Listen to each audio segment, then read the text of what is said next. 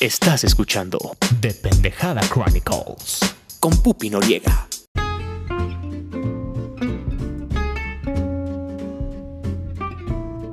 Bienvenidos a The Pendejada Chronicles, yo soy Pupi Noriega. Muchísimas gracias por sintonizar otra emisión de su noticiario extraordinario de confianza. Espero que estén a todo darks, que estén teniendo una maravillosa semana, que hayan descansado en sus días de asueto. ¿Me extrañaron? Yo los extrañé muchísimo. Amigos, ¿recuerdan hace unas semanas que les dije, ay, tengo fiebre, me duele el estómago y todo este pedo? Y que yo pensaba que eran los nervios por comprar una, mis boletos de Doctor Strange y otra, mi reacción fisiológica por haber visto esta asquerosidad de película que es Morbius.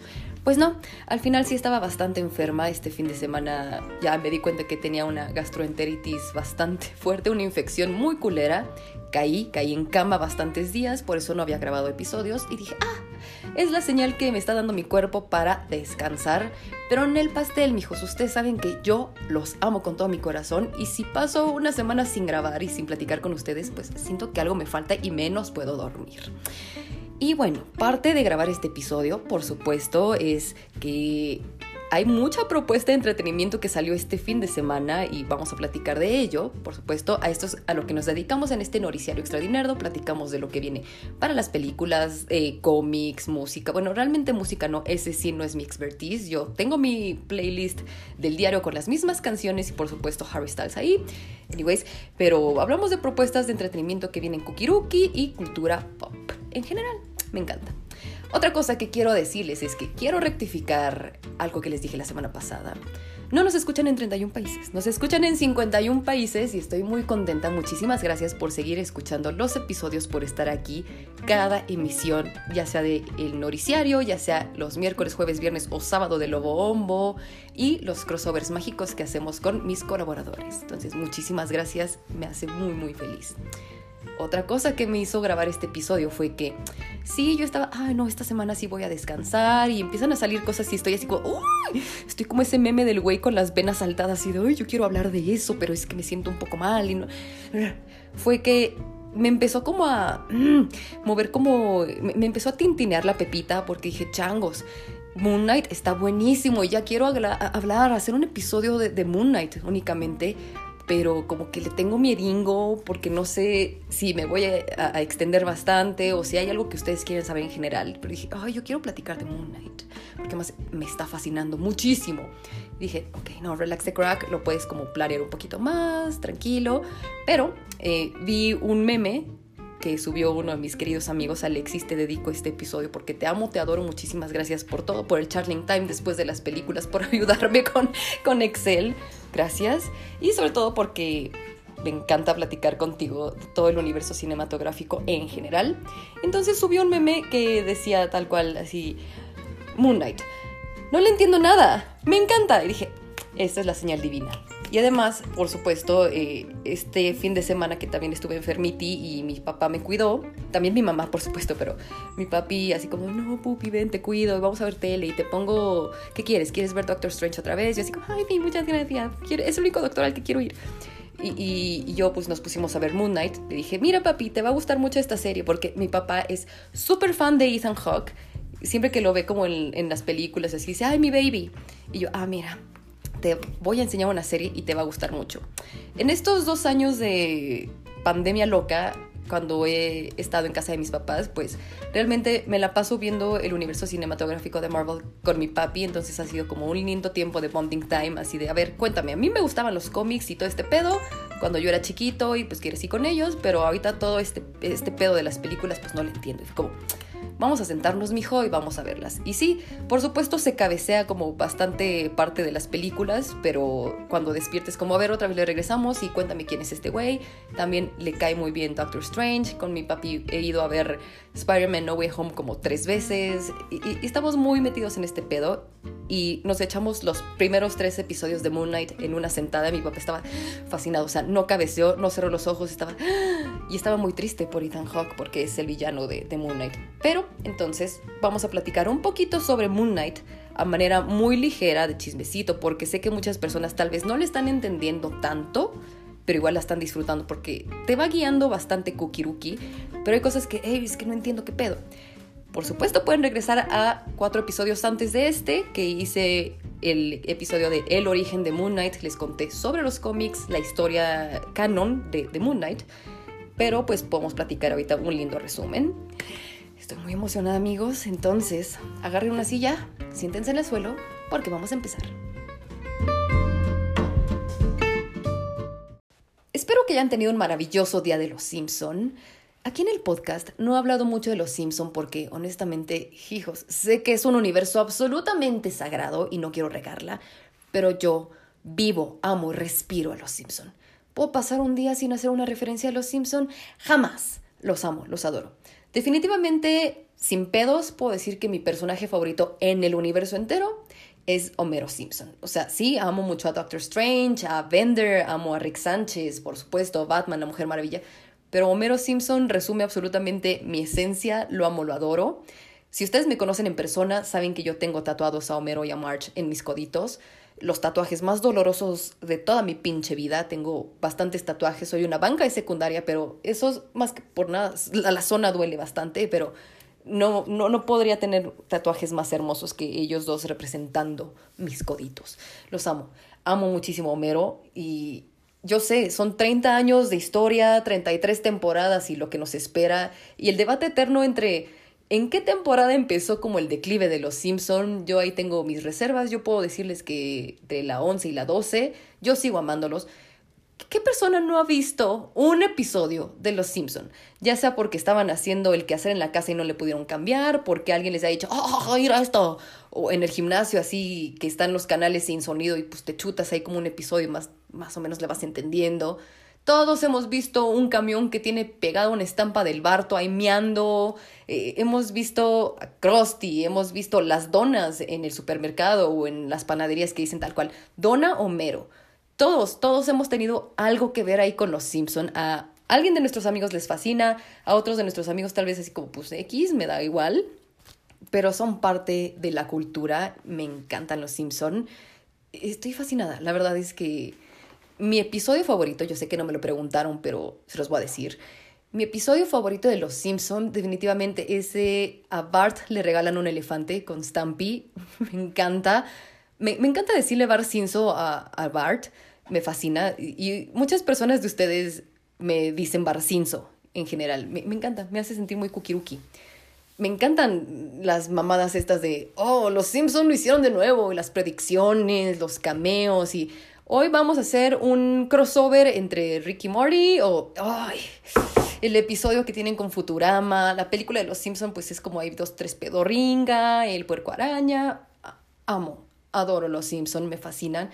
Mi personaje menos favorito definitivamente es Lisa. Y ayer que vi un como um, un pictoline de sopitas, así como de tu personaje de los Simpsons según tu, tu signo astrológico y Pisces era, yo soy Pisces, por suerte. Pisces era Lisa y dije, ay, qué hueva. Pero pues tienes razón, soy bien chillona para todo. Pero anyways, la neta es que amo los Simpsons. Si ustedes quieren que hagamos un episodio sobre los Simpsons, me encantará tener invitados. No quiero sentarme aquí nada más a hablar de los Simpsons y cagarla sola. Por favor, ayúdenme. Pero sí, tengo como historias bien lindas con los Simpsons, además de que ha sido puente de unión en conversaciones y sabes que si estás así como platicando con alguien y de repente suelta una referencia a los Simpsons, sabes así que estás en un lugar seguro. Eso me fascina. Dos, tres memes, stickers, pero creo que de las historias más felices que tengo es que mi mejor amiga, e, y ella no es como tan eh, afín a los Simpson, ella es como, ah, sí, los conozco porque tengo 32 años y pues, sé que existen, pero no he sido activamente una pues, fan de los Simpson. Pero pues muchas veces le digo, ay, es que en este episodio de Los Simpson pasa tal cosa. Entonces ella así como que se ha interesado así de, ok, me gusta que me cuentes de Los Simpson Tal vez no me siente yo a ver un episodio entero solita, pero a ver, me mandaron esta referencia en el trabajo y no le entiendo. ¿Qué pasó? Entonces ya le cuento, ah, pues fíjate que a Osmeriti le pasa tal cosa, de repente él trabajaba en un boliche, era muy feliz y yo me pongo a llorar contándole la historia de Do It For Her. Así como, entonces nace Maggie y, me pongo a llorar, por supuesto. Y, y, pues ella entiende mi pasión por los Simpson y siempre me regala cosas lindas, la taza con la que yo despierto todos los días para emprender mi vida laboral y el día que me espera es en una taza que me regaló en mi cumpleaños, que es de Osmeriti, y, y pues me hace muy feliz que es un punto de unión así como de, a ver, pupi, siéntate y platícame. Quiero dedicar esta media hora a que me cuentes estos dos, tres episodios de Los Simpson y cuando en algún episodio de Leyendas Legendarias hacen un como comentario sobre Los Simpson, ella así como, a ver, vamos, vamos a ponerle pausa porque lo vemos juntas. Ponle pausa y cuéntame, ¿qué, qué significó? ¿Qué es esta parte de partas lo tuyo? ¿O qué es esta parte de, no sé, bla, bla, bla, de Flanders? ¿Y quién es este personaje? ¿Quién es este güey? Entonces me hace muy feliz que ella quiera como escuchar lo que yo tengo que decir acerca de algo que me apasiona. Y, y es, es, lindo, o sea, realmente eso me hace muy feliz y me lo hace saber ella muchas veces. Y es que a mí me encanta que me platiques de los Simpson. Le decimos los Simpson, por supuesto. ¿Quién no le ha dicho los Simpson a los Simpson? es, es hermoso, me encanta. Entonces sí, estoy muy contenta de que sigan existiendo, que, que estén en el mundo. Quiero que me cuenten cuál es su episodio favorito, qué es lo que más les gusta de Los Simpson o si de verdad ustedes no le entienden. Me acuerdo que hace unos años también, creo que hace como 10, 12 años, cuando yo estaba estudiando la, la Universidad pues mi mami me regalaba muchísimas cosas de Homero. Y, y, todas las tardes, yo tenía un novio en ese entonces que siempre me iba a visitar a Casiti. Y entonces las noches era como, ah, yo ya salí de la universidad, ya regresé del gimnasio, entonces voy a sentarme con mi novio a ver dos, tres horas de Los Simpson en esta cosa de no molestar de Fox. Y era como, vamos a ver Los Simpson. Jijiji, jajaja. Entonces mi mamá así como, ay, qué cookie. Y me regalaba cosas de Homero. Ya después como que entró en una fase ultra Saiyajin moches. Y así como, ay, no, Homero es feo. Y Homero es panzón y alcohólico. Y así como, déjalo. Ha vivido una vida bastante cruel. ¿Sabes lo que le pasó a su madre? Entonces, mi mamá me dejó de regalar cosas de Los Simpson, pero mi papá sigue regalándome cosas de Los Simpson. Por favor, síganme regalando cosas de Los Simpson. La verdad es que disfruto mucho de ello. Por supuesto, ¿quién no leyó La Guía para la Vida de, de, de Bart Simpson? Del Bart Simpson, de Bartolomeu. Ay, me fascina, amo a los Simpson. Y Futurama, por supuesto, me encanta, pero ese ya es otro tema. Bender, te quiero mucho y e, eres Homero sin, sin, sin los pelitos ahí. Ay, me encanta, amo a los Simpson, entonces espero que me cuenten cuál es su episodio favorito, su personaje favorito y si quieren participar en un episodio únicamente hablando de los Simpson, más que, más que bienvenidos. Amiguitos, no sé si a ustedes les pasa que cuando están enfermitis, su mente también les juega chueco. No les voy a mentir, la neta es que estos días que estuve en camiti y que estaba con super fiebre, dolores y todo este pedo, viendo la vida pasar y además conectada en mi trabajo porque no pedí los días, por supuesto, soy una profesional. Y la neta es que mi mente estaba así como de, no, güey, ya no grabes podcasts. La neta es que no sé si valga la pena seguir grabando, no sé si a la gente le gusta, bla, bla, bla. Y yo así como, no, güey, sí es cierto, mejor ya no grabo. Y además están saliendo un chingo de cosas. Yo ya voy un poco atrasada porque la neta es que están saliendo, fum, fum, fum, fum, fum, un montón de cosas nuevas. Y dije, si yo no me subí en ese tren de, de lo que está sucediendo, pues entonces pues yo ya estoy atrasada. Y la neta es que dije, no, güey, cállate el hocico. Hoy fui al cine con mi papi, por supuesto. Vi una película francesa muy linda, se llama Delicieux. Está muy cookie, vayan a verla si todavía la alcanzan. Recuerden, Sala de Arte de Cinemex y también Sala de Arte de Cinepolis en México.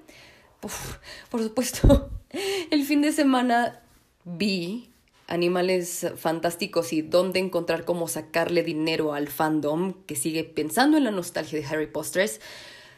Ay, amigos, la neta es que está bien culera.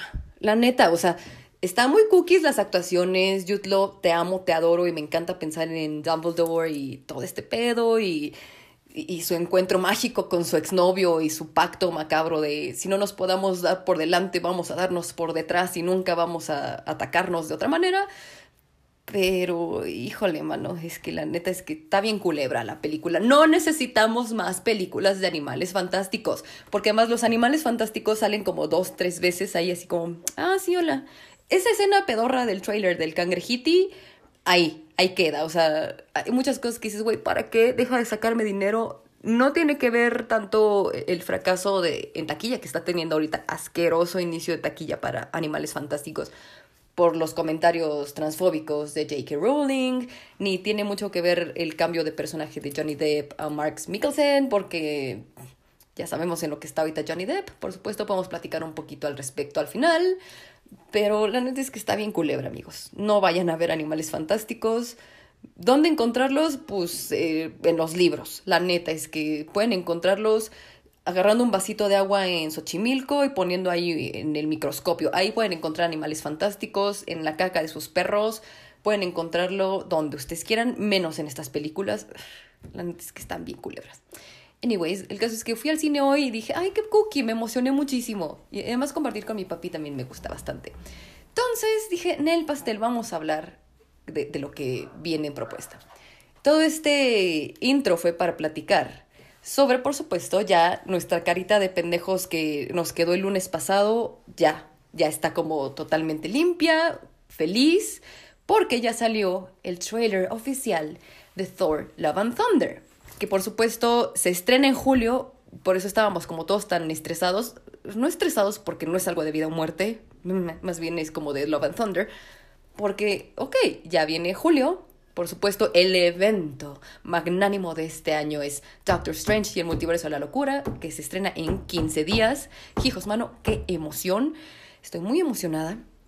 Pero ahora como, ok, termina mayo y la extensión de junio que está en cartelera, que sigue, sigue Thor Love and Thunder y no tenemos absolutamente nada. Salió el trailer oficial que se ve súper eh, metal glam pop rock, lo que sea y el trailer, que está emocionante, está hermoso ese trailer.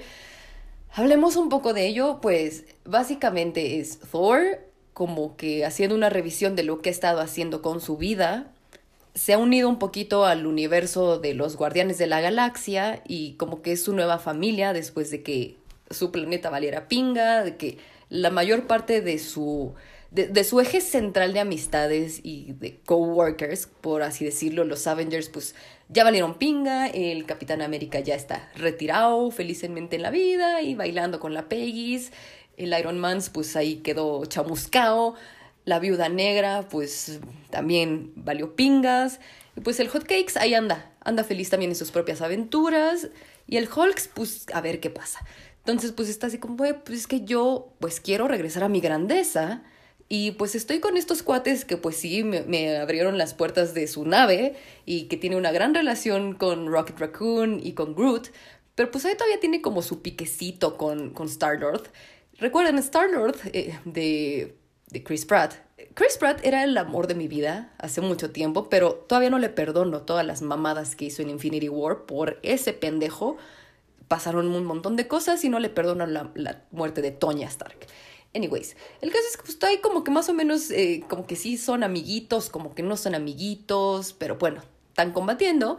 Y pues todo al parecer está como pues tranquilo, está avanzando, pero él está así como, pues es que yo quiero algo más de mi vida, yo quiero recuperar mi grandeza y hay algo que para Thor siempre ha sido importante, que es ser worthy o ser em, merecedor de la grandeza que él, él impone o que él está destinado a mantener. Entonces, pues vemos que la nueva Asgard pues ya se volvió un lugar boniti, muy turístico. En Spider-Man No Way Home hay un momento en el que cuando se descubre la identidad de Peter Parker como Spider-Man y está viendo la televisión con la tía May y están como los disturbios del puente de Londres y todo este pedo, en, como en la cintilla de abajo de, de la televisión y las noticias viene así como New Asgard eh, está teniendo problemas, entonces era como, ah, pues a, a, Valkyria como que no le está yendo tan bien como reina, o rey en este caso, y de repente ya vemos, ah, no, pues sí, ya le está yendo chido, ya, ya empieza el comercio, ya empieza el turismo, todo este pedo. Entonces está Kukiruki, la pobre Valkyria está así como en trajecito, así como, chale, antes que este desmadre, pues sí, todo muy cookie, muy diplomático, y aquí estamos teniendo un summit de, no sé, energía sustentable y todo este pedo pero la verdad es que yo quiero salir a pelear, me quiero montar en mi caballiti feliz, en mi valquiria y así mi espada vergarme a todos. Y pues ya sigue con su alcoholismo mágico, que es lo único que le hace sobrevivir, como todos nosotros en la pandemia nos pasó en algún momento. Y pues bueno, esa es como la parte de, King Valkyrie. Les digo que es King Valkyrie porque en los juguetes que se filtraron hace unas semanas, que era lo único que teníamos acerca de Thor Love and Thunder, pues ahí su figurita era King Valkyrie. Entonces, bueno, aquí respetamos absolutamente cualquier tipo de identidad y abrazamos la diversidad. Y Thor tiene un momento así como de, de Don Draper, que está como ahí sentadito en el arbolito, así muy, muy eh, Chimalhuacanda Forever y muy así como tratando de emular los pasos de su padre Odín, así cuando se exilió, así está viendo al horizonte en el arbolito y de repente así como que cierra los ojos, reflexiona, abre los ojos y es como cuando a Don Draper al final de, de Mad Men, así como, ah, voy a sacar esta super campaña de Coca-Cola, sí, ya sé lo que voy a hacer. Entonces como que él mismo se vuelve a motivar para salir adelante, empieza a hacer su CrossFit mágico dentro del universo de no sé, de la mitología, de sus ruinas mágicas. Está ahí bien mamadísimo poniéndose feliz con su gorrita de The Strongest Avenger, así bien boniti, se está motivando, se pone guapito otra vez, ya tiene sus dos ojos azules, no sé de dónde habrá sacado su otro ojo, igual Rocket lo tenía metido en el culo, tal vez, por ahí, no sé, no soy científico. Pero, básicamente está muy cookie, o sea, como que él está diciendo, ¿sabes qué? Te quiero mucho, querido equipo de, de Guardianes de la Galaxia, pero yo voy a encontrar mi camino soliti, aquí cortamos, nos queremos muchísimo, ustedes sigan sus aventuras, yo me voy para Caxis, bye girl. Y está como recordando toda su vida y sí, lamentablemente sin la presencia de Loki, no sé si nos vayan a dar una sorpresa. Y pues después de, de que empieza como sus aventuras y vemos que hay escenas bastante fieles a los cómics, Luego hablamos de eso, luego hablamos ya a profundidad de, de, de, Thor, Love and Thunder. Recuerden que aquí en el Noriciario Extraordinario únicamente vamos a hablar a manera de chismecito rico para que sepamos de qué estamos hablando, qué estamos viendo, así sin tanto pedo. Pero hay unas escenas que son totalmente sacadas del cómic, fielmente hermosas retratadas. Y sabemos que hay una casa de dioses que está haciendo precisamente eh, Christian Bale, que es The, the Dog Butcher. The Dog Butcher, no, pues sí, perdónenme. The God Butcher que como que odia a los, a los dioses y odia esta representación como magnánima de, ah, soy un dios, pero no estoy haciendo absolutamente nada por la humanidad y todos están valiendo pingas, mientras yo como dios estoy siendo alimentado con uvitas y siendo abanicado con, con palmas. Y precisamente vemos que ya está eh, esta representación de Zeus, que es Russell Crowe, así feliz, magnánimo, con sus truenos, todo este pedo perfecto, que tiene hasta su propia estatua y es como un guiño de, ah, The God Butcher va a venir a chingarse y a tronarse al, al Hércules. Bueno, igual y el Hércules por ahí, al Zeus. Entonces, esa va a ser como la misión eh, que va a tener en solitario, en solitario el Thor, pero va a juntar como a su equipo de Mighty Heroes y precisamente puede agarrarse como a su amiguito de piedra. Ay, siempre se me olvida el nombre. Gronk, Grok, el amiguito de piedra que conoció en Thor Ragnarok. Puede agarrar otra vez a Valkyria.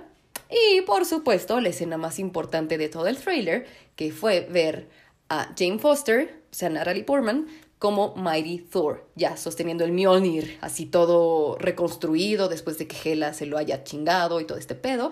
Entonces está bien cookie.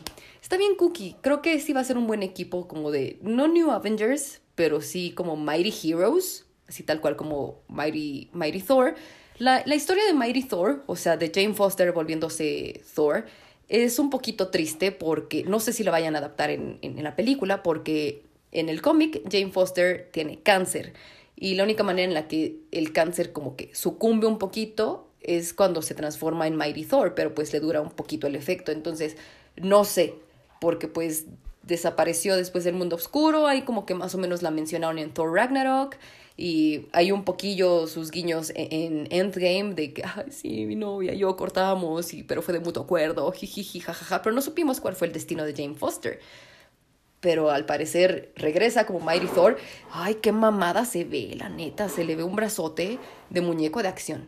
Entonces, pues, Kukiruki, ese es el trailer de Thor Love and Thunder. Por supuesto, hay que ponerle atención a la música que sale en el trailer. La neta es que yo creo que se va a poner súper de moda otra vez Guns N' Roses. Que bueno, está bien. Traigan de nuevo la buena música. Muchísimas gracias. Estoy muy emocionada. La verdad es que me puso contenta saber que ya viene Thor Love and Thunder esperemos que después de Doctor Strange y el multiverso de la locura haya un trailer mucho más grande de, de Thor Love and Thunder. Quiero saber qué es lo que piensan de Thor Love and Thunder, si están emocionados. Tiene un toque súper glam rock ochentero, bien cookie. Me encanta. Y hay unos como vestuarios. Les digo, yo sigo teniendo pedo en, en, tratar de encontrar la palabra para los uniformitos, trajecitos, con lo que se visten los héroes Pero bueno, vamos a decir, los vestuarios que, que trae el Thor están bien cookies. Tengo unos colores increíbles, entonces estoy muy emocionada. Esperemos qué pasa en julio. No sé si la preventa va a estar loca. Ahí sí puedo decirles que no voy a clavarme tanto con la preventa. No es algo que sea como súper importante para mí como lo es el doctor Esteban. Pero pues bueno, quién sabe, quién sabe. De que la voy a ver siete veces, la voy a ver siete veces. Por supuesto, el protagonista de este episodio es Moon Knight, por lo que vamos a hablar bien rápido sobre Doctor Strange. Amigos, este fin de semana sale el último episodio de la saga de Doctor Strange, rumbo al multiverso de la locura que se estrena el 4 de mayo de 2022. Es un episodio en el que les hago un resumen sobre todo lo que tienen que saber antes de ver esta película para disfrutarlo. Espero que les guste mucho, lo estoy haciendo con mucho cariño, con guion para no irme por el multiverso de todos lados y por las ramas como siempre. Entonces espero que les sea de utilidad. Algo que me encantó esta semana fue, además de que ya los cines nos empiezan como a coquetear con la idea de los eh, promocionales que van a tener, los vasitos, las cubetitas y además ya por toda la ciudad se empiezan a ver los espectaculares en las paradas de bus como Wanda, Wong, Christine Palmer, Mordo y por supuesto el Esteban, papacito precioso, chulo, adorado de mi amor. Es que salió un anuncio de Tide, Tide, este producto de limpieza de Ropiti, y, es un comercial que tiene de protagonistas a Wong, mi Wongiringi precioso, chulo, adorado, y a la capita de levitación. Amo a la capita de levitación. Y bueno, tiene un guiño bastante kukiruki como a el principio de Infinity War, de Avengers Infinity War, que están platicando Doctor Strange y Wong en el Sancto Sanctorum, así antes de que llegara Hulk a chingarles su, su hambre, porque además tenían ambrosia, pobrecitos. Están platicando así como de, no mames Wong, eh, ¿por qué no tienes dinero? ¿Por qué no has cambiado el varo que tienes de, de, de y, y del Camartage? Ah, no, es que apegarse a lo material, bla, bla, bla. A ver, cabrón, ¿qué quieres de comer? Te lo voy a comprar, voy a decirles a los del deli a ver si te aceptan como dinero astrofísico. Ah, no, pues antes que se me antoja un sandwichito de atún, un tuna melt. Y dice el Doctor Strange, bueno, está bien, voy por tu tuna melt. Y entonces, en este anuncio de Tide, está Wong Iringi ahí como leyendo algo cookie y se está comiendo un tuna melt. Les digo, es este guiño amable. Y entonces ahí está como la capa, como queriendo leer lo que está ahí chismeando el Wongiringi. Y el Wongi así como de, ya para de mamar, capita preciosa. Y como que le avienta el atún. Qué asco. Me da muchísimo asco el atún, pero básicamente es lo único que como. Anyways, así le avienta como un poquito de sándwich y la capita así toda ofendida, así como de, How dare you, fucker. Y huye. Y la capita es como yo, que tampoco le gusta bañarse. Entonces el Wong así como de, ay, te voy a limpiar antes de que llegue Strange. Y que la capa así, vámonos a la verga. Abre portales, portales, portales. Corre por toda la ciudad de Nueva York y así. Incluso hay un guiño boniti a Toby Maguire porque llega como una pizzería que es en la que eh, ahí estaba Toby Maguire como repartiendo eh, pizzitas en Spider-Man. Entonces, ay, qué cookie. ¿Será acaso un guiño de que Tobey Maguire será el Spider-Man de esta película? No lo sé, Rick. Mm, no parece falso. No tengo dudas, pero tampoco, eh, no sé, tengo pruebas. Anyways. El caso es que pues ya, vuela la capita por toda la ciudad hasta que ya Wongi así como le pone un alto así de a ver, para de mamar, te voy a lavar con Tide, porque Tide es lo mejor y ¿se acuerdan de esa pinche tendencia horrible que tenían los jóvenes de hace como 3, 4 años de, ay, vamos a comer Tide Pods? Esto es como pequeñas eh, bolsitas que tenían Tide y suavizante, y no sé por qué se las tragaban, nunca lo hice. Vayan a ver mi extraña obsesión. Hay algo que sí me, me da como curiosidad que vi mi extraña obsesión, que eran personas que se comían las toallas para secar la ropa. Hijos, mano, la neta es que sí huelen bien rico. Soy adicta a las toallitas para secado, pero anyways, regresemos, regresemos, regresemos. Ya bien, por eso hago guion para Doctor Strange. Entonces ya dice, bueno, te voy a lavar con Tide. Bueno, sí, está bien, te quiero mucho. Y ya, la capa sale reluciente y feliz. Ah, está bien, Cookie. Amo, amo muchísimo la capita de levitación. Me encanta la dinámica que tiene con Doctor Strange. Me da un poquito como de ñu, ñu pensar que Wongiringi se nos puede trascender a otro, a otro lugar mejor. Espero que no. Tengo ahí mis dudas acerca de esta escena que salió hace como tres semanas de Doctor Strange y, que sale Wanda como en este lugar de piedra con que parece como el Darkhold con Katan y con Wongi ayudándole. No sé si es un Wong poseído porque además salieron unas figuritas de Funko que dicen, ah, este es Defender Wong. Ah, no sé quién es Defender Wong. se lo sacaron del culo para la película, muy bien hecho, porque pues por cierto hay gente loca como yo que estamos así como, ¿y quién es este personaje? ¿De dónde sale? Ya, nada más quiero sentarme a disfrutar esta maldita película. Otra cosa que salió, por supuesto, al, al día de ayer fue otro teaser de 30 segundos que están saliendo cada semana, que tienen nombres diferentes, así como Fate y Reckoning y Pinga Loca, todo este pedo. Y cada vez van saliendo como más escenitas, así como de Doctor Strange, precioso, guapísimo, hijo de su puta madre, de, más de Wanda. Han platicado un poquito de que en esta película Wanda tiene el mismo tiempo en pantalla que Doctor Strange, lo cual es cookie, triste para mí porque yo quiero que sea una película en la que brilla Doctor Strange, pero está bien, está bien, entendemos la historia de Wanda, está bien, te queremos mucho. Yo sé que tienes muchos fans y muchos fans de The Pendejada Chronicles aman a Wanda, entonces creo que todos vamos a salir contentos, emocionadísimos y mojados de la pinga o del chocho loco. Bueno, Anyways, el caso es que en este último trailer que salió, bueno, teaser, que salió el día de ayer, eh, vi unas escenas nuevas de Doctor Strange haciendo como parkour ahí en el cuartel de los Illuminastis y también a America Chávez y a Defender Strange. Defender Strange es el Doctor Strange que tiene colita de caballo, así como saltando entre los nexos. Y también algo bastante importante que, que les dije hace como dos semanas, que es este libro de Vishanti que Doctor Strange ve como en este universo así como color eh, morado, azul, rositi y que hay como varias así islitas ahí volando por el mundo que son los nexus y los universos a los que puede entrar América Chávez y a los que quiere entrar Wanda para encontrar a sus hijos. Y hay como una islita que tiene ahí algo brillando. Y este es el libro de Vishanti. Les digo que así como Wanda y los malos tienen el Darkhold, que trae toda la magia N3, toda la magia culera, el libro de Vishanti trae todas las bendiciones, las cosas cookies, la, la protección que le da Wongi a Doctor Strange en el episodio de What If y que también Doctor Strange le da al equipo de los super guardianes del universo, bla, bla, bla. Entonces, yo creo que va a ser como de las maneras en las que Doctor Strange va a poder arreglar todo el desmadre que va a armar. También hay como dos, tres diálogos nuevos de Wanda en el que le dice, jejeje, no hagas un desvergue con el multiverso, Stephen. Y no sé, estoy muy emocionada ya, por favor, ya no puedo más. De verdad, mi corazón ya no puede más. Ya no saquen más cosas, se los ruego. Yo ya solamente quiero sentarme a ver esta película 90 veces. Hoy estaba viendo uno de los canales que sigo sobre cine se llama Huevos al Cine. Está bastante kukiruki. Me cae increíble el, el host, que es Rodolfo Villapalacios. Riva Palacios, discúlpenme, discúlpenme.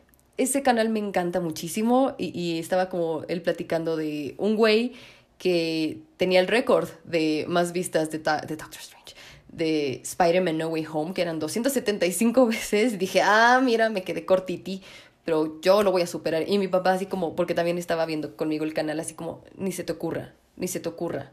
Y yo, mm, pero yo quiero, yo quiero ser esa persona que, que tenga el récord mundial de cuántas veces vi Doctor Strange en el cine.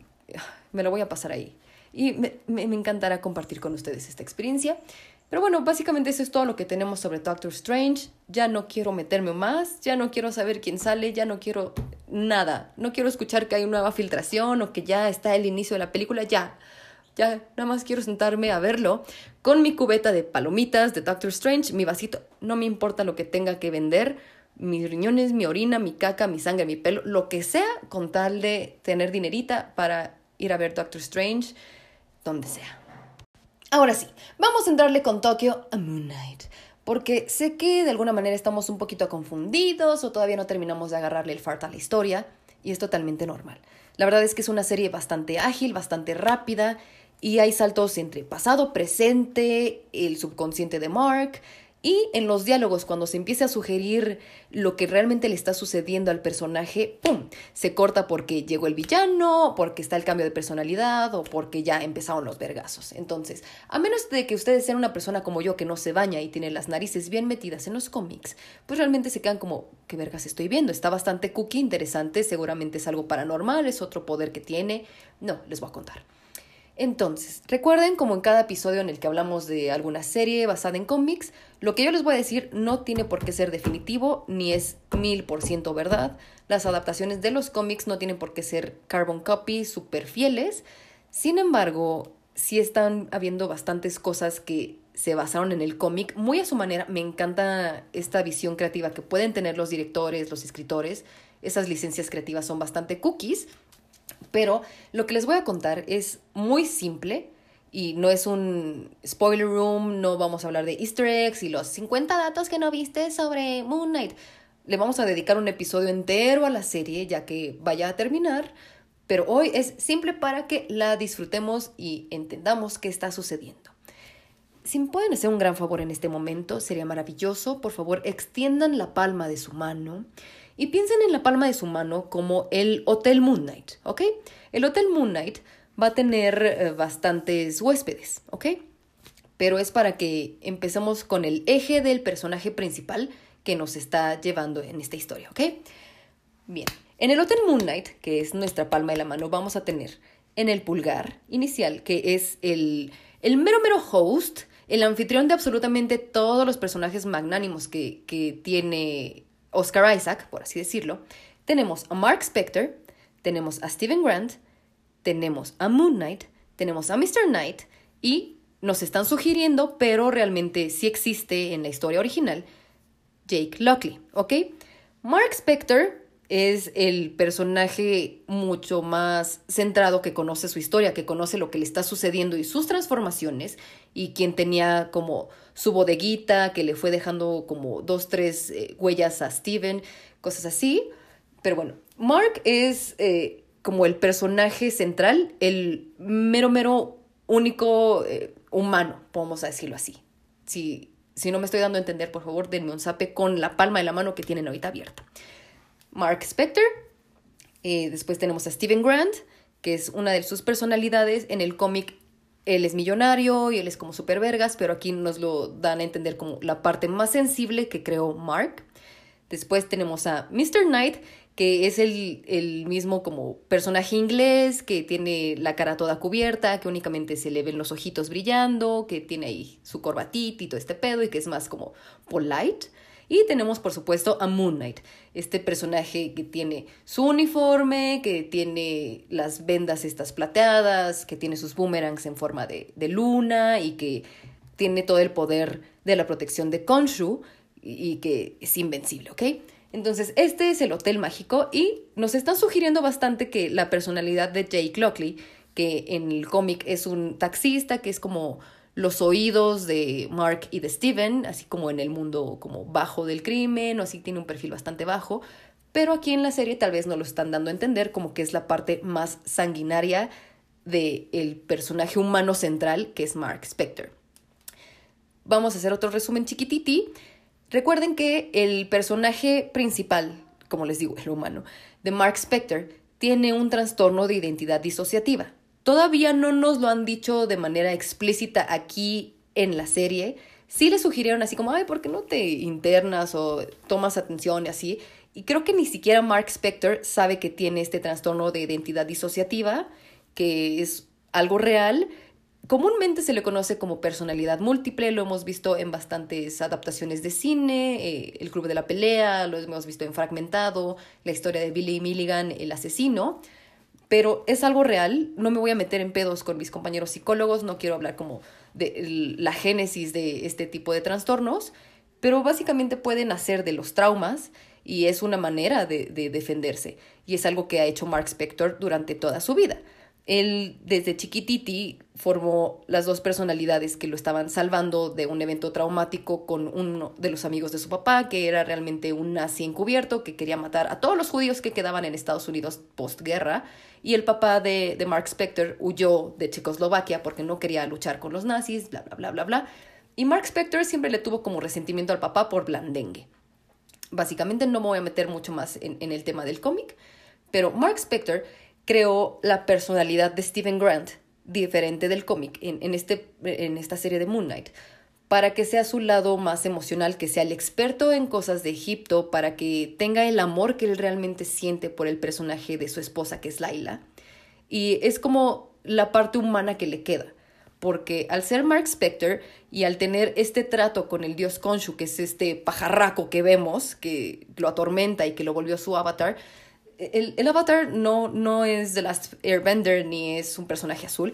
El avatar, básicamente así como en los Sims, Es la representación de un Dios a través de ti mismo, ¿ok? De, de tú como persona en el mundo, tú vas a representarme, tú vas a ser eh, la persona que ejecute mi cruzada.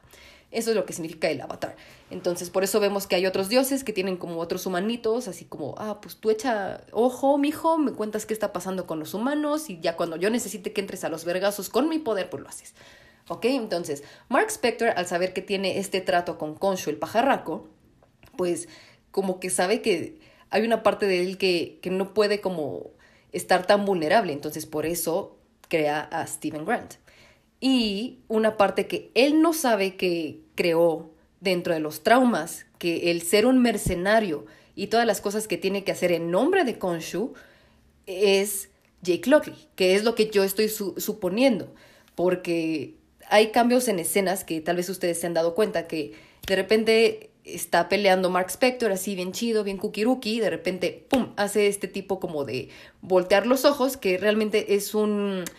Es, es, algo que sí le pasa a las personas que tienen este tipo de trastorno disociativo de la personalidad y de, de identidad, así como que sí cambian los ojitos, así para eso, o sea, no es como que ah, sea la mamada de, de la cinematografía, hace este tipo de cambio y de repente se ve reflejado y le pregunta a Steven, oye, tú fuiste el que se verguió a todos estos güeyes, porque yo no fui. Yo también estaba como en este trance de el cuerpo lo tomó otra persona. Porque esto es algo que también pasa en este trastorno. Se refieren a sí mismos como, préstame el cuerpo. Y, y es como uno de los títulos de estos episodios, que es, entrégame el cuerpo, entrégame el cuerpo, entrégame el cuerpo. Entonces es como, yo no estaba en el cuerpo, tú estabas encerrado aquí en los espejitis, ¿quién chingados? Se surtió a todos, porque fue súper sangriento y yo no lo recuerdo. O sea, sí soy, soy cabrón, pero no, no recuerdo haber hecho esto, el body count. Incluso hay momentos en los que te hacen entender que fue otra persona mucho más sangrienta que ellos dos, pero siendo él mismo, con el mismo cuerpo, con la misma cariti, en, cuando lo secuestran como los super seguidores del culto de Arthur Harrow, que le dicen, no mames, tú, tú te chingaste a todas estas personas en, en este cosito arqueológico y te los chingaste a todos como ejecución style, o sea, de, espaldas y un tiro de gracia en la cabeza y, y Mark así como, ¿de qué pingas hablas? Yo nunca haría eso, o sea, soy cabrón, pero tengo honor, ¿no? Entonces, como que sí te van a dar a entender que ninguno de los dos tiene conocimiento de esta personalidad más sangrienta, yo creo que por lo mismo de cuidar su psique ya bastante fragmentada y bastante débil de lo que tienen que hacer.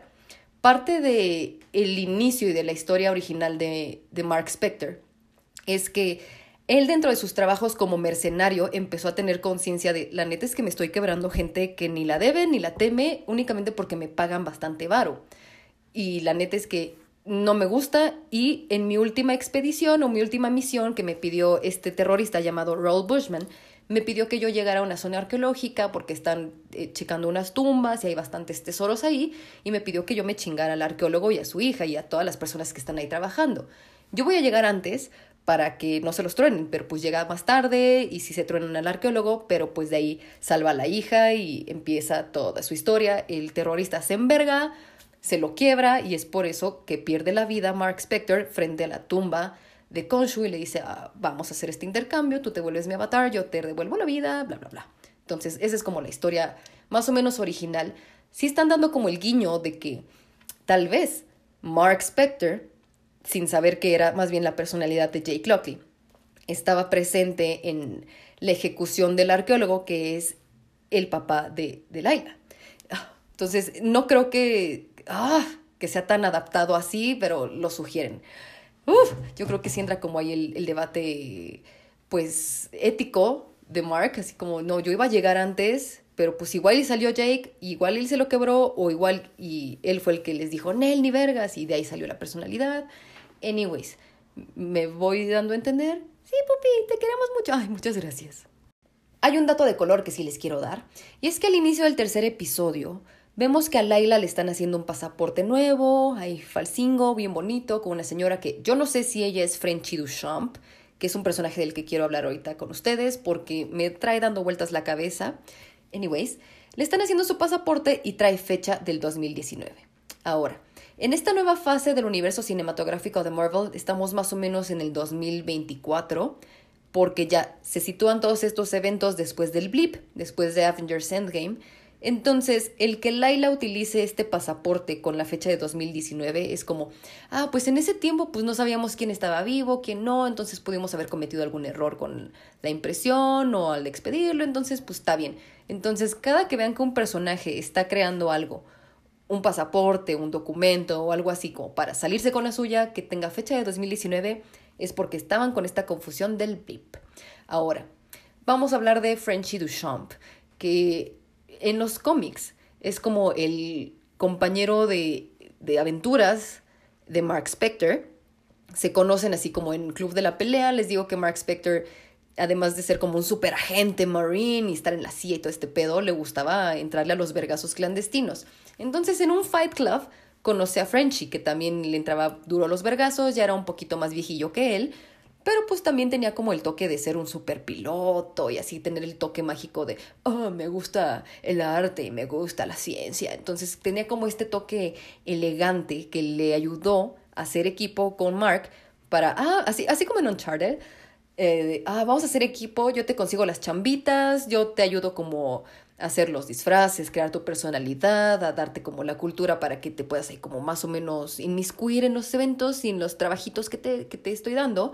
Y tú ya le entras con Tokio con cuerpo, ¿no? Yo soy la mente, tú eres el cuerpo. Órale, va. Entonces, nos dan un guiño de este personaje en el primer episodio, cuando Mark encuentra, bueno, Steven encuentra el Motorola pedorro que tiene como guardados miles, miles de llamadas de Laila y hay una que dice Duchamp y es Jean-Paul Duchamp o Frenchy. Entonces, no sé si Frenchy es esta señora que le ayudó a hacer el pasaporte falso a Laila o no sé si Frenchy va a salir en algún otro episodio así como entrándole a los vergazos y salvando a todo mundo. Entonces, no sé, estoy muy emocionada de saber qué va a pasar con ese personaje. Es un viejillo, es kukiruki, es cuate, pero pues, no sé, el giro que le están dando a varios personajes me da, me miedito. O sea, no quiero, yo, yo personalmente, que salgan con la mamada de que quien realmente está chingándose a todos es Frenchy y le va a ensuciar las manitas preciosas y su uniforme lindo a Mr. Knight o a, Mark, porque se, se, sabe que es del universo de Mark. Hijos, mano, basta, basta de multiversos, pero bueno, aquí es personalidades múltiples, está bien. Entonces, bueno, este es el dato de color de Frenchy Duchamp, si regresan al primer episodio y ven así como las llamadas perdidas que tenía Mark, o bueno, Steven, dice Duchamp. ¡Qué emoción! ¡Qué intriga! Hablemos de Arthur Harrow, o este líder de culto, Ethan Hawke, o el personaje antagónico de Moon Knight. Porque honestamente yo no le quiero dar esta connotación de villano, honestamente, porque me tardé un poquito en entender sus motivaciones y sí, por supuesto, nos lo muestran como alguien que pues se está metiendo ya directamente con el personaje que nos presentan como el que tenemos que querer y al que tenemos que cuidar sobre todas las cosas, que es Steven, Mark, Jake, Mr. Knight y Moon Knight. Pero algo que está haciendo últimamente Marvel es que los, abro comillas, villanos o los antagónicos realmente tienen razón en algunas cosas. O sea, lo hemos visto desde el mismo Loki, Thanos. Ahorita lo más reciente que tuvimos fue con, con Kang, el conquistador, He Who Remains. Incluso la misma Wanda va a tener algo de razón en lo que está sucediendo en el multiverso de la locura. No sé si Kingpin tiene algún tipo de razón de ser, más que ser un culero, tanto con Daredevil como con Hot Cakes. Pero, anyways, Creo que las motivaciones que tiene Arthur Harrow no solamente es ser un líder de culto, que eso ya es de por sí bastante terrorífico, pero su cruzada realmente en, simples palabras que yo entendí el día de hoy viendo el último episodio de Moon Knight, porque realmente me cae mal, me cae mal, pero porque tiene razón. Incluso en el episodio 3, en el que tiene como la audiencia con los dioses y expone su caso, y por supuesto hace una super mentira, pero empieza como después a exponer otro tipo de cosas, es como, güey, cállate el puto cico, eres malo, pero me caes mal. Y este sí es de los que lo que te choca, te checa. Me caes mal porque tienes razón. Y no quiero que hables porque tienes razón, hijo de tu puta madre, pero yo quiero que gane el bien, podemos así decirlo, que pues moralmente está muy cuestionable todo lo que hace Mark Spector, pero me caes mal, yo quiero que gane el Moon Knight. Pero Arthur, tienes mucha razón. Él antes era el avatar, o sea, el humanito que vivía la cruzada de, de Konshu, el pajarraco. Que ah, ah, tengo que decirles, me molesta bastante que los subtítulos de Disney Plus digan Honsu. Es Konshu, por favor, basta. Se lo, te lo ruego, por favor, entiendan, es Konshu. Anyways, él antes era como el avatar, no sé cuál haya sido el intercambio por el cual decidió que él iba a ser su avatar y bla, bla, bla, y se liberó. Y entonces encontró otra diosa que es Amit, que trae, tomó toda esta expedición de vamos a encontrar su tumba y vamos a liberarla porque ella es justa.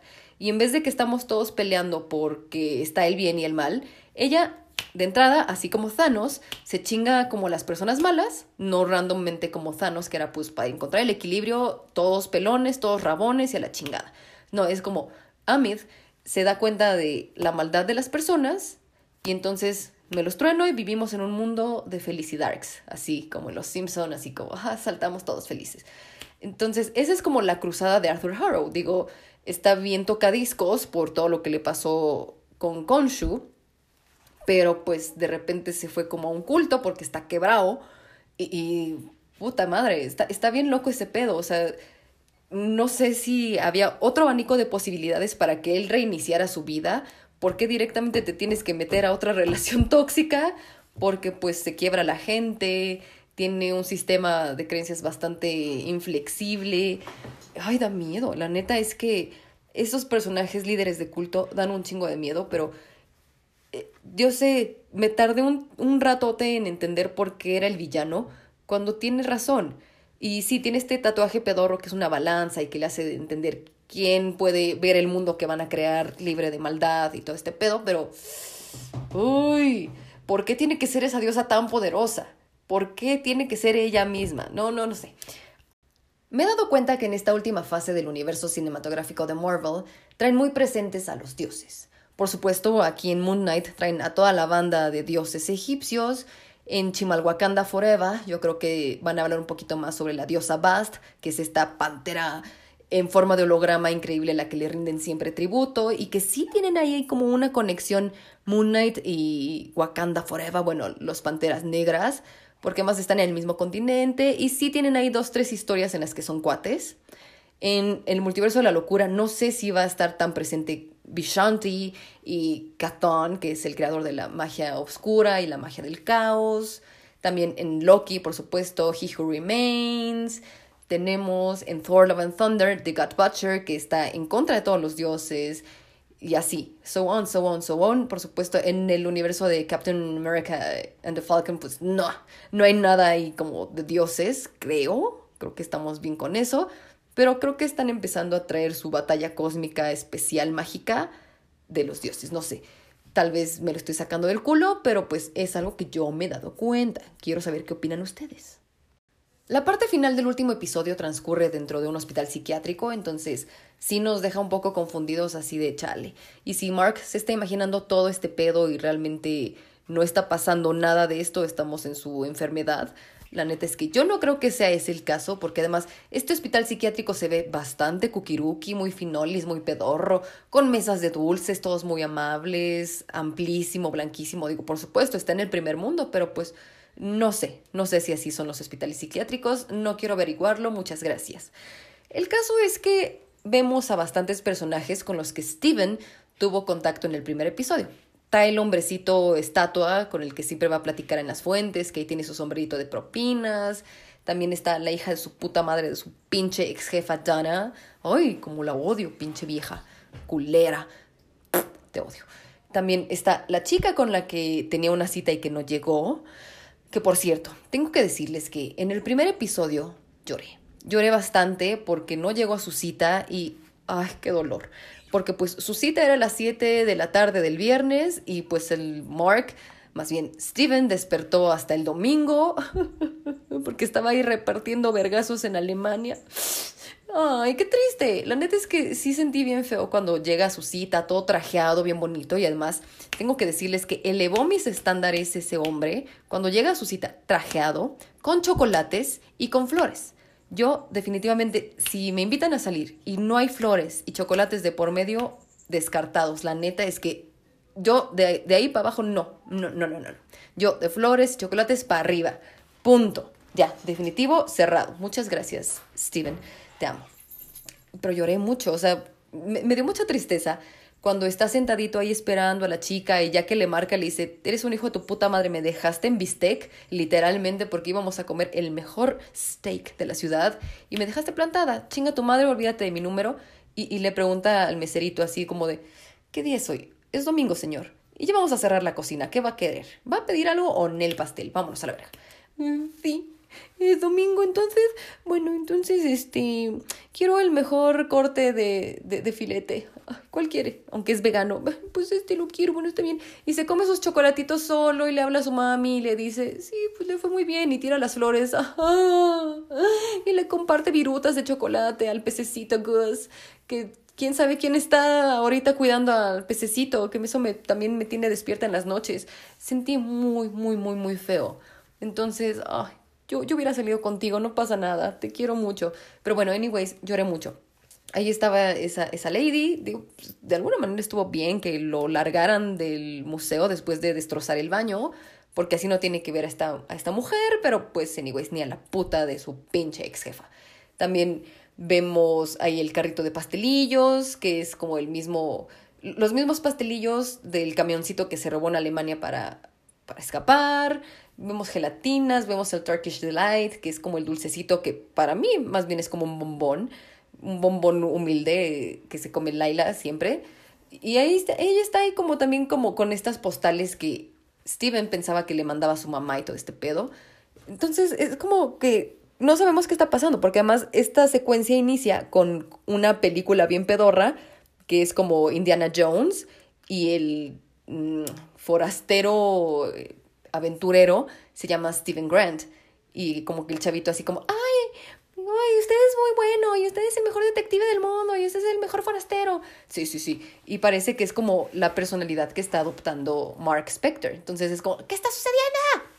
Después vemos que está platicando con Arthur Harrow, que es como el doctor de ese centro psiquiátrico, y les digo que es shady, o sea, tiene como hay dos, tres cosillas que decirle, tiene sus estatuitas ahí súper egipcias, y ay, le echa dos, tres comentarios bien pedorros, así como, no te puedo ayudar si no quieres ayudarte, que es lo mismo que le dice cuando le dispara para que caiga en este limbo, y pues en este limbo, pues no está herido ni nada, pero pues sí está detenido como en su sillita, que es como lo que vimos, es, es, como una reminiscencia al primer episodio, o sea, que siempre se, se ata a la cama para no salir corriendo porque sabe que le pasan aventuras mágicas, pero pues él no está feliz con estas aventuras, no sabe lo que le pasa cuando se duerme, entonces les digo que él no está consciente de su trastorno de identidad disociativa, pero pues tiene un monito de Moon Knight. Y pues en el universo, en general, si no existe un superhéroe, pues no hacen merchandise de ello a menos que él se lo haya inventado y lo haya hecho ahí como en su taller de costura de este super centro psiquiátrico de alto pedorraje de primer mundo. Lo interesante es que en una de estas escapadas después de platicar con Arthur Harrow, el Shady One, como que se encuentra también a sí mismo, o sea, Mark y Steven se encuentran ya de manera física y real y se abrazan, ya no se tienen que estar viendo a través de, de reflejos o de voces en sus cabezas. Entonces es como, ¿qué está sucediendo? Y, y, les digo que hay un sarcófago más ahí que está tratando de como escaparse. Yo digo que ahí está la personalidad de Jake Lockley. Y después se encuentran a la hipopótama mágica. ¡Ay, Dios mío! Yo no creo que estemos en un mundo donde en una sociedad, vivimos en una sociedad. No creo que sea el universo real ese, o sea, tal vez es como dentro de las heridas que le causó Arthur Harrow disparándole dentro de la tumba de Alejandro Magno, pues obviamente, como no tiene la protección de Konshu y este poder de autosanación, pues obviamente sí le tocó algún dos, tres vergazos. Entonces no sé si es como un plano de su conciencia y dentro de el hotel Moon Knight, de sus mil personalidades, que está como, pues, todo, todas sus personalidades, todo lo que está hosteando, están sufriendo por las heridas, está decayendo, está eh, falleciendo. Entonces es como su limbo para ponerse como tablas con todo lo que le ha sucedido en su cabeza. Seguramente eso es lo que yo quiero creer, o sea, pues no tienen la protección, no están sanando, están heridos y es un momento como muy de concilio mental, por así decirlo, este subconsciente que está viviendo dentro de este hospital psiquiátrico que es la señal de sí estamos con algún tipo de trastorno mental, no estamos del todo bien, pero lo que nos está sucediendo ha sido real y están aquí todos estos personajes dentro de esta enfermedad, por así decirlo. Disculpen si utilizo este tipo de término, enfermedad, trastorno, no vengan a cancelarme, por favor. Estamos hablando como seres humanos humildes, por favor, relájense. Y entonces, eso es lo que yo creo que va a suceder en el próximo episodio, que ya va a salir la última persona, Darks, y nos van a decir así como, bueno, entonces, ¿quién entra al quite? ¿Quién se regenera? ¿Quién ¿Qué, nos va a, indicar esta hipopótama que al parecer, por lo que vimos al inicio del episodio, cuando Osiris, uno de los avatars humanos, que es el señor de trajecito, que se parece mucho a, no sé, algún personaje de The Office, eh, eh, que va a poner como a los dioses que han encerrado, en, han encarcelado en piedrecita, hay, pues, eh, hay una figurita como que de la hipopótama. Igual en los créditos finales, cuando están como las figuritas de piedra, está la hipopotamita ahí. Entonces, algo va a ser. Y además, la, la actriz de doblaje ya en su. Pues en el IMBD está como casteada para tres episodios. Entonces nos vamos a, nos va a acompañar estos últimos tres episodios. Algo va a tener con, con Mark, con Steven o con Jake, que va a ser interesante para la historia. Yo creo que va a ser Kukiruki. No tengo mucha idea de lo que ha pasado con ella en los cómics, entonces ahí sí no me voy a meter. Pero pues yo no creo que este sea el final de la historia de Mark Spector. Yo creo que el hospital psiquiátrico realmente nada más es como el limbo, el limbo mental. Estoy bastante emocionada por saber cuál va a ser el desenlace de esta primera impresión y esta primera introducción que tenemos a este personaje. Recuerden que únicamente son seis episodios para esta primera temporada. No sé en qué momento Moon Knight empiece a aparecer en la pantalla grande y conozca ya a los personajes que venimos siguiendo desde hace muchos años. Ha sido una serie bastante cookie, bastante refrescante, aunque esté malo decirlo, creo que el que sea tan violenta y que no sea un Boy Scout tan bueno como siempre ha sido el Capitán América, como el mismo Batman, como Superman, por supuesto, han sido como de, ok, sí, damos vergazos, pero, pero tranquilo, ¿no? Pero aquí Moon Knight, Mark Spector, Jake Lockley han sido violentos como la chingada y ha sido bastante entretenido y sanador. Entonces fue bastante refrescante, aunque esté muy malo decirlo en voz alta. Quiero saber qué opinan ustedes, si les ha gustado, si tienen alguna teoría loca, algo que nos quieran compartir, cómo se han sentido con esta serie. Estoy bastante emocionada de saber lo que tienen que decir. Me encantó grabar este episodio, no sé qué vaya a suceder en esta semana. Por supuesto, este evento mágico de la final de Moon Knight. Va a ser el mismo día que se estrene Doctor Strange, entonces por supuesto que lo veremos, iremos más que llenos de emoción por todo lo que hay que ver. ¿Qué timing? Marvel, ¿qué estás haciendo? Me encanta. Estoy muy feliz. Entonces, quiero saber qué opinan de este pequeño episodio, si quieren saber algo, si tienen todavía dudas de lo que está sucediendo en Moon Knight. Para mí va a ser un honor pasar un ratito más con ustedes. Que tengan un maravilloso fin de la semana los amo con todo mi corazón. Nos escuchamos pronto.